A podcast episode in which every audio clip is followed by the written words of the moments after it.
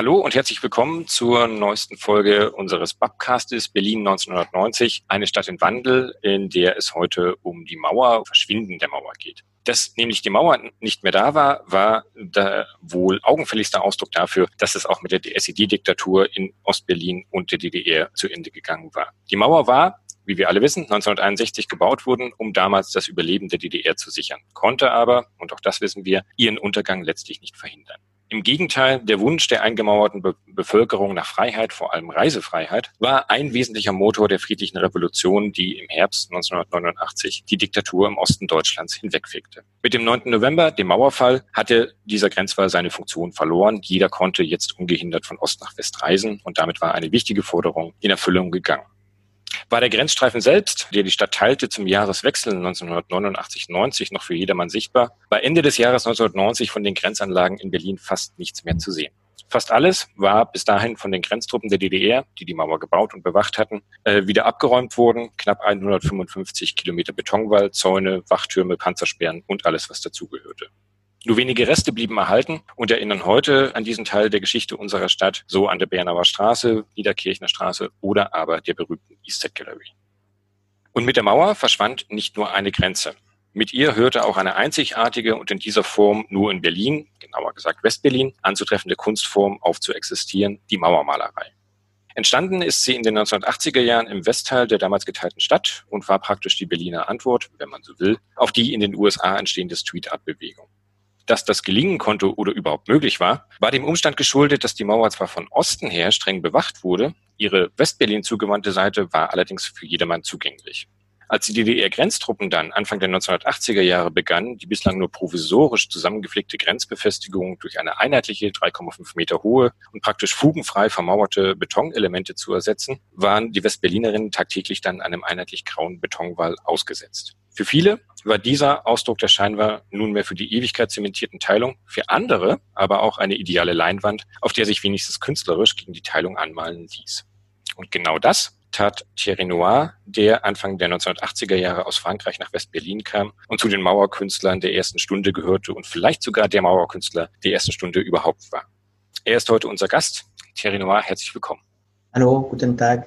Hallo. Ihre Graffiti und die anderer namhafter zeitgenössischer Künstler wie Kani Alavi, Kitty Sidney oder Keith Haring waren bereits in den 1980er Jahren beliebte Fotomotive von West-Berlin-Besuchern, waren deshalb bekannt und avancierten nach dem Mauerfall plötzlich zu begehrten Kunstwerken, die heute überall auf der Welt zu sehen sind.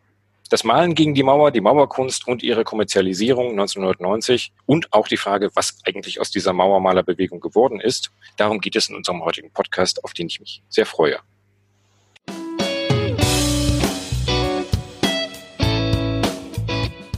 Thierry Noir, Sie sind 1982 nach Kreuzberg gezogen. Ja, meine Frage zuerst, äh, warum eigentlich die Entscheidung nach West-Berlin zu gehen? Es gab sicherlich schönere Orte auf der Welt als die damals eingemauerte Frontstadt des Kalten Krieges. Ja, das stimmt. Es gab andere Orte, aber ich war da, ich bin nach Berlin gekommen, weil ein Freund von mir aus der Vogesen hat, hat davor sechs Monate in West-Berlin gelebt und kam zurück nach Lyon und war total geändert, sah einfach gut aus damals mit dieser neuen äh, Punk-Klamotten. Äh, war, dachte, was ist hier? Was ist hier los? In, was ist in Berlin los? Er hat mir so viele Geschichten erzählt, hat die Hälfte wahrscheinlich nicht gestimmt, aber wahrscheinlich, ich habe gesagt, da muss ich auch hin. Dann bin ich am 22. Äh, Januar in, am Bahnhof Zoo um 6 Uhr angekommen und habe ich äh, gerade gelesen, dieses 22. Januar war auch der Tag, wo die, die, die, äh, die, äh, Grenz, die Grenze an die Mauer abgebaut, acht Jahre später. Also an dem Tag hätte mir jemand gesagt, du wirst sehen, in acht Jahren, dann Mauersegmente werden abgetragen, hätte ich dem Mann als verrückt gezeigt, weil es war für mich als junger Mann, ich wäre nie auf die Idee gekommen, überhaupt die Mauer zu bemalen. Das hat sich einfach so ergeben, nach, nach, äh, nach diesem äh, wilden Leben da in Kreuzberg. Genau, und äh, das wäre auch gleich meine nächste Frage. Ihre Motive, die Sie damals auf die Mauer gemalt haben, diese Gesichter oder Menschen, sind wahrscheinlich die bekanntesten Motive, die einem sofort vor Augen erscheinen, wenn man an Mauerkunst denkt. Sie sind, wie gesagt, nicht nur auf der Mauer inzwischen zu sehen, auch auf Postkarten. Die Älteren unter uns erinnern sich vielleicht noch an das Plattencover von U2 des 91er-Albums, wo ein Trabant mit ihren Motiven bemalt wurde, oder auch Wim Wenders Film-Epos Der Himmel über Berlin, wo auch Maueraufnahmen zu sehen sind genau ihre Graffiti. Warum haben Sie eigentlich angefangen, auf diesem Beton überall herumzumalen? Ich habe direkt an der Mauer gewohnt, also, also wirklich direkt am Betaniendamm. Unser Haus, also das Georg von Rochhaus, war ein Jugendzentrum. Und dieses Jugendzentrum war ein ehemaliger Teil des Krankenhaus Bethanien. Und dieses Krankenhaus Bethanien wurde äh, geschlossen, weil das Krankenhaus war zu nah an der Mauer und hat man damals lieber ein neues gemacht. Dieses Jugendzentrum war einfach äh, mit ganz vielen Leuten, nicht alle Künstler, aber war. Und dann habe ich der äh, Christophe Boucher kennengelernt, auch ein Künstler aus Frankreich, der, der äh, in Berlin wohnte. Dann habe ich ihm ein Zimmer in Georg von Rauhaus organisiert. Und dann ab November 1982, dann haben wir angefangen zusammenzuarbeiten. Der war schon äh, etablierter Künstler, der hat gelernt in Frankreich, ganz lange an der an der Uni für Kunst, hat er ganz lange gelernt, ich nicht. Aber wir haben uns gut verstanden und dann wir haben uns 50-50 irgendwie geholfen. Und dann ab da haben wir ganz viele Sachen gesammelt. Jeden Abend mit meinem Renault R4 damals, mit grüner Tür, sind wir durch Kreuzberg und dann haben wir festgestellt, ganz Kreuzberg wird renoviert damals zu äh, 750 Jahre Berlin. Das war diese große Feier äh, geplant für 1987. Und es gab einen Kampf zwischen West- und Ostberlin. Und äh, die ganze äh, Gegend da um den Chamisso-Platz war die, diese Gegend sehr trist, sehr grau, sehr schwarz. Straße für Straße haben die, die, ähm, die ähm, Häuser äh, äh neu bemalt. Und mit Christoph und ich sind wir abends da äh, durch diese Gegend gefahren und haben wir die Reste von der Renovierung einfach mitgenommen. Und dann hatten wir plötzlich eine ganze Menge Farbe und dann war direkt vor diesem Atelier die Mauer. Und dann haben wir gesagt, Mensch, wir könnten die Mauer malen, wir könnten die Mauer malen. Und dann irgendwann im April 84, dann habe ich spontan angefangen. Und dann die Tag danach mit Christoph haben, haben wir diese Technik einfach äh, verbessert mit Leiter, mit Rollen und dann haben, haben wir einfach, ohne zu wissen, einfach die, die Welt geändert, weil das war neu. Also niemand hatte vorher äh, die, die Mauer komplett bemalt von oben nach unten und alle waren schockiert. Also, je, also selbst die, die Revolutionäre da von Kreuzberg haben gesagt, was sind diese Leute da aus Frankreich? Wer hat sie erlaubt, die Mauer zu bemalen? Das war damals irgendwie ähm, ein Tabu. Die Mauer sollte man nicht bemalen. Aber das war ja auch ein bisschen gefährlich. Also es gab ja auch einige Künstler, die dann von DDR-Grenztruppen ähm, verhaftet wurden bei solchen Aktionen, weil die Mauer ja selbst immer noch auf DDR-Territorium stand und es gab durchaus eine Möglichkeit, da zuzugreifen äh, für, für die DDR-Grenztruppen. Ja, das stimmt. Also die Mauer war nicht die Grenze, sondern ungefähr fünf Meter zurückgebaut. Und beim Malen, Malen an der Mauer waren wir schon in Ostberlin, musste man schon aufpassen. Mhm. Es gab auch Betontüren, ungefähr ein Meter mal ein Meter äh, groß und äh, neben diese Türen zu bemalen war sehr gefährlich, weil die, die Repos waren sofort da, also die mhm. Grenzpolizisten. Aber wir waren jung und schnell und deswegen haben sie uns nicht, nie erwischt. Nur einmal, als, äh, äh einmal als äh, Sendefreies Berlin wollte äh, uns äh, aufnehmen auf Video für ein, ein ähm, Bericht über äh, Berlin in der Nacht. Und wir sind gekommen um 6 Uhr morgens, weil wir haben gesagt, ah, wir machen was Besonderes für euch. Wir, wir dübeln an eine, eine Tür an der Mauer. Und dann hatten wir eine alte Kellertür gefunden Christoph irgendwo da draußen, sehr schwer. Hatten wir mit Mühe mit vier Personen äh, diese äh, Tür getragen und haben wir dann äh, angefangen, Löcher zu bohren mit Bohrmaschinen Und es war sehr laut, war um 6 Uhr morgens in, in dieser Gegend war sehr ruhig, hat, hatten äh, nicht dran gedacht, das wird so laut sein. Und dann plötzlich äh, hat ein Mitarbeiter des SFB geschrien, Achtung! Und dann habe ich über mich angeguckt und da war tatsächlich ein Repo mit, mit Kalaschnikow über mich. Und dann haben wir sofort aufgehört, aber sind, die sind einfach später gekommen, war Generalalarm um 6 Uhr morgens am Betaniendamm. Haben wir gedacht, Mensch, was haben wir angefangen? Ist das dritte Weltkrieg oder zum Glück war, war das nicht, aber wir haben richtig Angst bekommen und dann haben wir danach gesagt, wir, wir machen sowas nicht mehr. Malen ist okay, aber Objekte mit Bohrmaschinen zu platzieren, das war zu provokant. Ich wollte, ich, ich wollte die, die, diese Grepo nicht provozieren, deswegen versucht, äh, so zu, zu malen, dass, dass keine Spur äh, hinterlässt. Genau, und dann so im Verlauf der 1980er Jahre, gerade dann auf Kreuzberger Seite, wurde die Mauer immer bunter und bunter, äh, dank vor allem ihr, ihre, ihrer Malerei. Aber auch viele andere Künstler haben dann dieses Sujet entdeckt und sich dem, dem angeschlossen. Ja, richtig. Da kam äh, Kitty Sidney, da kam Indiano, äh, da kam äh, auch total un unbekannte Jungs da vom, von der Nachbarschaft ja, das war, wir haben eine Bewegung angefangen, ohne es zu wissen. Und die Vorstellung, dass das irgendwann mal mit dieser Mauer erledigt sein könnte, war wahrscheinlich ganz, ganz weit weg. Das haben Sie ja auch schon gesagt. Dann ging im Herbst 1980 die Mauer auf. Wie haben Sie das erlebt, den 9. November, den Herbst 89? Ja, ich habe damals mein, meine Bilder im Restaurant verkauft in Charlottenburg. Und dann auf, auf den Rückweg äh, von Charlottenburg in, in der Höhe von Checkpoint Charlie war ein riesiger Stau.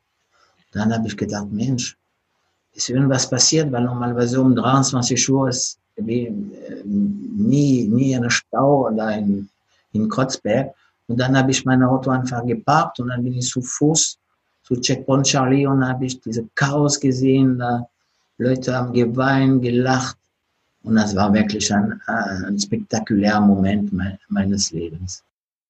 Das war einfach ein, hat man gemerkt, West-Berlin gibt es nicht mehr.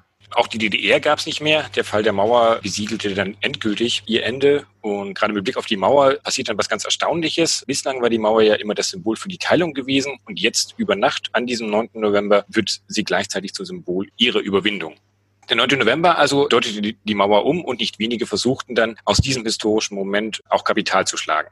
Während tausende Mauerspechte in, in, den kommenden Wochen mit Hammer und Meißel ja den einzigen Grenzwall durchlöcherten und als Souvenir mit nach Hause nahmen, begannen andere einen florierenden Handel mit eben diesen Mauerbrocken. Und auch die Nachfrage nach den kompletten 3,7 Tonnen schweren Mauerteilen war plötzlich da. Die DDR-Regierung sah sich jetzt, sogar Mitte November schon, mit zum Teil astronomischen Kaufangeboten aus aller Welt konfrontiert. Anfang Dezember 1989 fiel dann in Ostberlin die Entscheidung, die Mauerreste auf staatlichen Wege kommerziell zu vermarkten dass die alten SED-Kader, die die Mauer ja gebaut und verteidigt hatten und auch für die Todesopfer verantwortlich waren, jetzt nun auf diese Art und Weise Geld machen wollten, erregte damals in der DDR verständlichen Widerspruch. Alle Erlöse sollten deshalb, so zumindest auf dem Papier, wohltätigen Zwecken zugeführt werden. In der Nacht vom 21. auf den 22. Januar 1990, das haben Sie schon angedeutet, passierte dann sehr Ungewöhnliches. An der Grenze in Kreuzberg, an der Waldemarstraße, begannen DDR-Grenzer im Schutze der Dunkelheit mit dem Abriss des ersten zusammenhängenden Mauerstückes in Berlin. Aus Sicht der DDR-Regierung bedeutete das aber allerdings nicht den Abriss oder die Aufgabe der Grenze. Die Lücke wurde nämlich sofort wieder mit einem Maschendrahtzaun verschlossen. Was abgebaut wurde, waren die berühmten bemalten Mauersegmente, die jetzt gewinnbringend im Auftrag der DDR-Regierung auf dem internationalen Kunstmarkt angeboten werden sollten. Thierry Noir, darunter waren auch einige Ihrer Kunstwerke. Haben Sie von dieser Aktion im Januar 1990 was mitbekommen? Ja, ich war jede Nacht dabei. Also das war für mich einfach eine unglaubliche Woche. Dort wurde die Mauer als erste abgetragen, ohne gleichzeitig einen Durchbruch zu machen als Straße oder als Weg. Also das war damals von, von Leuten organisiert, die, wohl, die haben gemerkt, diese Mauersegmente sind relativ noch in gutem Zustand. Und da muss man schnell agieren, sonst wird vielleicht zu spät.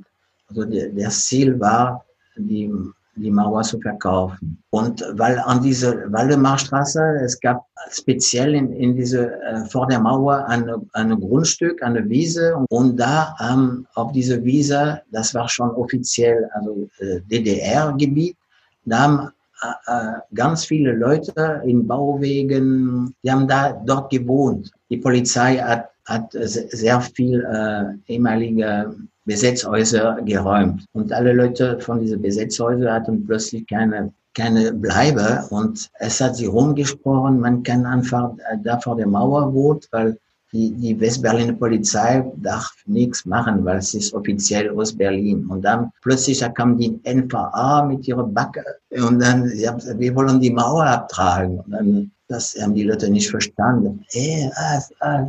Tatsächlich, dann innerhalb einer Woche diese ganze Waldemarstraße abgetragen, um offiziell das Krankenhaus Charité zu helfen.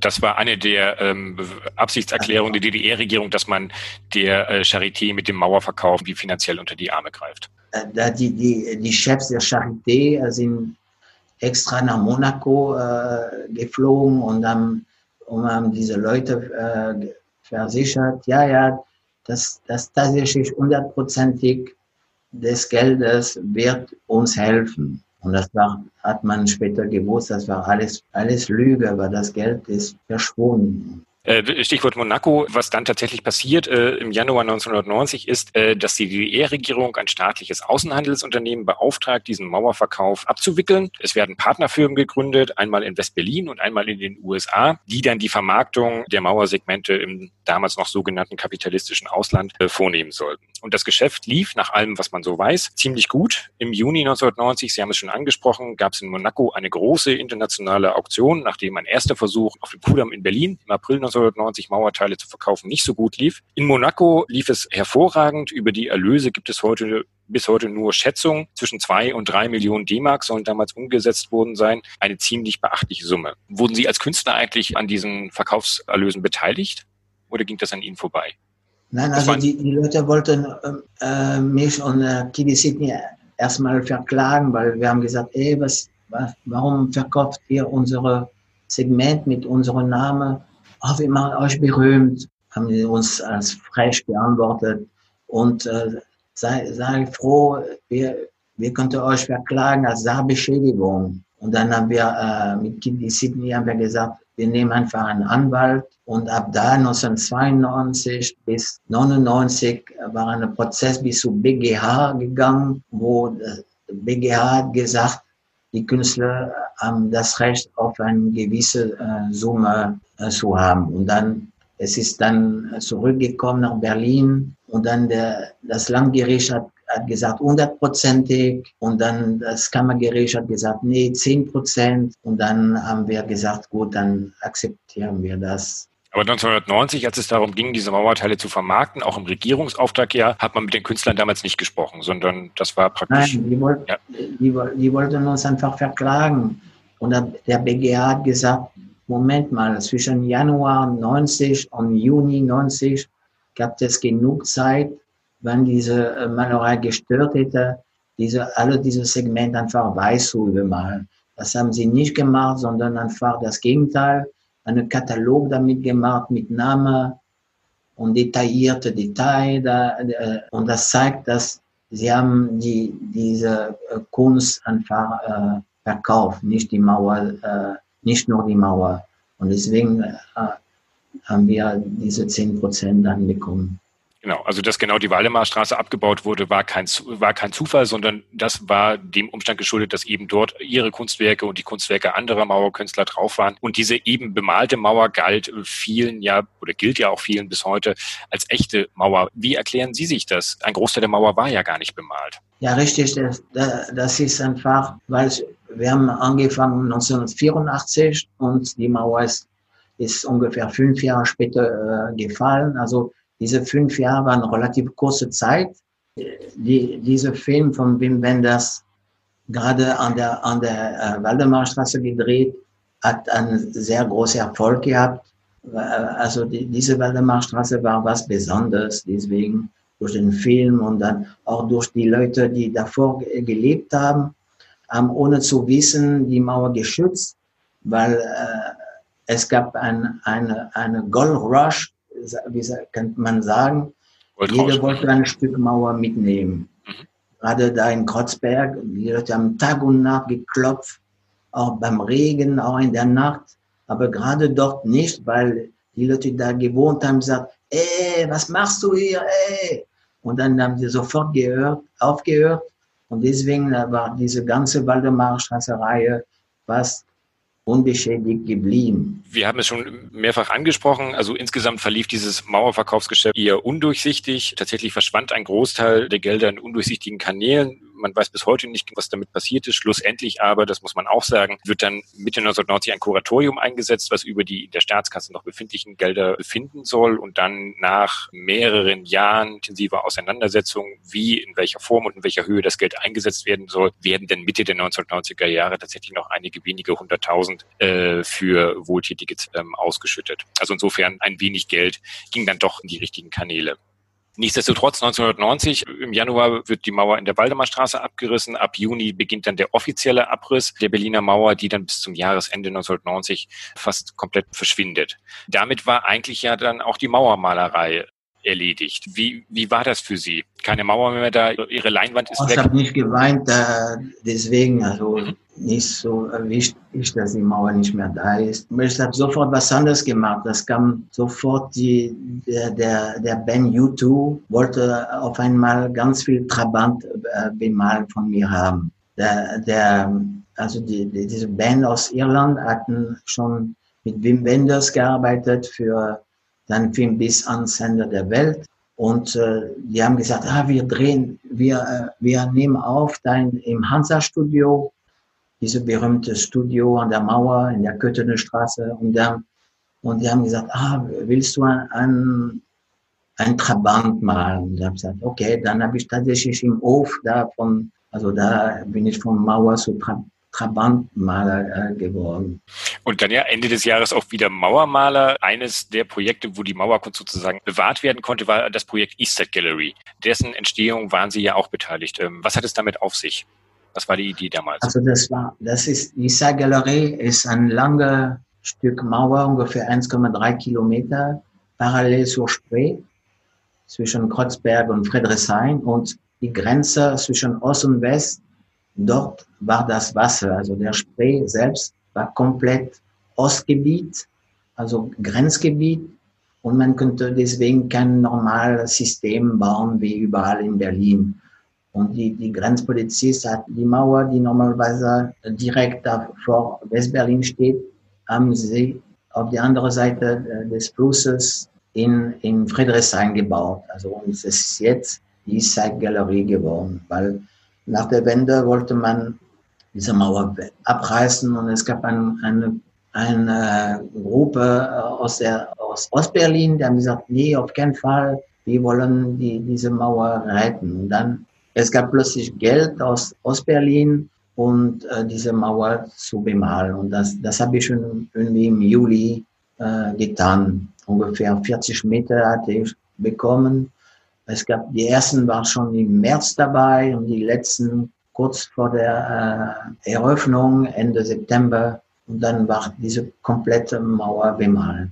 Das war schon spektakulär, dass diese diese bemalte Mauer 1,3 Kilometer lang zu sehen. Es gab viele Leute aus Ungarn, die mitgemalt haben als Dankeschön, dass Ungarn als erster die Grenze geöffnet hat. Das war, das war schon was Besonderes. Und dann, also danach hat, hat man gemerkt, es gibt Druck da von der Regierung in Bonn. Die wollten diese Mauer abreißen. Und dann haben wir äh, mit Kanye Alavi, mit, mit Andy Weiss, mit alle Künstler der, der Issa Galerie haben wir gesagt, wir müssen einen Verein gründen. Und das haben wir 1996 gemacht.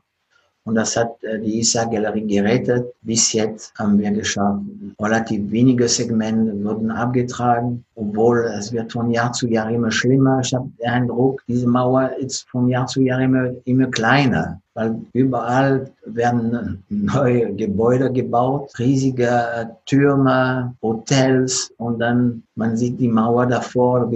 Das war gefährlich, die Mauer, das kann nicht sein. So klein hat, hat man aber nicht gewusst, dass die Mauer, es war klein, aber war breit und auch Tag und Nacht bewacht. Das war die die, die Mauer, nicht nur diese kleine Stück Beton. Sondern ein ausgebauter Grenzstreifen mit ganz vielen Sperren dazwischen, der stark bewacht war. Es war also nicht nur damit getan, über diese Mauer rüber zu klettern, sondern man, es gab sehr viel weitere Sperranlagen. Und auch das Problem, das haben Sie ja auch angesprochen, dass Teile des Geländes der Eastern Gallery in den 1990er Jahren verkauft wurden und jetzt dort jetzt ähm, äh, ja, Wohnkomplexe und Hochhäuser entstehen, wogegen es ja auch massive große Proteste gab äh, in den letzten Jahren, aber schlussendlich die Bebauung konnte nicht äh, verhindert werden. Aber was auf der Habenseite steht, äh, seit kurzem ist die Easter Gallery ja offiziell äh, unter Denkmalschutz gestellt und ähm, nach allem, was wir wissen, wird es keine weiteren Eingriffe in das Gelände geben. Sie haben 19, nach 1990 nicht nur an der Easter Gallery noch ein bisschen weiter malen können. Ihre Mauergraffiti sind nach wie vor international gefragt und Sie haben auch in den letzten Jahren immer wieder mal neue Kunstwerke ähm, schaffen können. Sie haben schon angedeutet, wo überall kann man Ihre Kunst heute eigentlich sehen? Haben Sie da einen Überblick? Oh, das ist schwer. Ich, ab und zu äh, sehe ich in Instagram einfach Segmente, die ich einfach vergessen hatte und die sind irgendwo oder ganz in kuriose äh, äh, Städte. Und dann es gibt noch in, in Dayton, Ohio, auch ein, ein Museum für Militär, äh, Airbase, US Airbase. Und es gibt noch in, in Los Angeles noch mehrere. Es gibt in, in New York, es gibt in, in Yokohama, in Plovdiv, in Bulgarien. Das, das ist einfach schwer zu, zu recherchieren, wo alle diese Segmente geblieben sind. Ja, äh, Sie haben schon gesagt, ähm, Ihre Mauerteile sind in alle Winde zerstreut. Ähm, haben Sie so, so eine Art Lieblingskunstwerk? Also die Mauer ist die Mauer, muss man, das war kein Kunstwerk, nicht? Also das als Mauerkunst ist, das ist kein, keine Schönheit. Also deswegen, ich habe keine Liebling-Ecke, wo ich sage, oh, das, das gefällt mir so gut. Weil, also muss man immer sich erinnern, ja, das ist ein, ein Hommage an, an, an diese Tristesse, die äh, so viele Leute das Leben gekostet hat und auch viele äh, Jahre im, im Knast. Äh, also das ist das ist äh, für mich nicht so wichtig, dass die Mauer schön ist, sondern dass die Mauer bleibt als Erinnerung. Also die, meine Kunst an der Mauer ist nach Alibi, um die Mauer zu erhalten. Und die Leute, äh, die Touristen gerade an der Issa Galerie, ohne zu wissen, äh, sind ein Schutz. Und deswegen ist die Mauer dort geblieben, weil man hat gemerkt, die Touristen wollen diese Mauer sehen und das ist was speziell. Also die, deswegen sehe ich die, diese Kunst nicht als, als meine Kunst, sondern als was anderes, was über mich irgendwie geht in die Politik und, und äh, ja, deswegen ich, ich, ich kann mich nicht freuen, ich habe was besonders was gemacht, ein Stück Mauer zu bemalen. Das ist ein wunderbares Schlusswort. Unsere Abschlussfrage, die wir allen äh, Podcast-Teilnehmern äh, und Teilnehmerinnen äh, stellen, wenn wir uns in zehn Jahren nochmal treffen und dann über vielleicht ein anderes Thema sprechen, welches Thema wäre Ihnen wichtig mit Blick auf Berlin, die Teilung äh, und das Jahr 1990? Ja, also in zehn Jahren, man, man kann bestimmt noch merken, es gibt immer mehr Mauer, immer mehr Mauer. Also vor 30 Jahren war äh, relativ wenige Mauer in der Welt und hat man damals gedacht, endlich die, die Freiheit auf uns äh, bekommen, dass alles wird besser, die Welt wird, wird einfach besser. Und dann merkt man 30 Jahre später, das ist eigentlich das Gegenteil. Die Welt wird immer komplizierter, es gibt immer mehr Kriege auch. Und ja, und ich denke, Tendenz, äh, die Tendenz zeigt mir, es geht, es geht äh, einfach weiter und weiter was ein weiterer wichtiger Grund wäre über die Mauer und was Mauern bedeuten können für Gesellschaften, dass wir darüber auch noch sprechen. Thierry Noir, ich danke Ihnen ganz herzlich. Danke fürs Zuhören und wir sehen und hören uns dann zur nächsten Babcast-Folge, die dann in drei Wochen erscheint.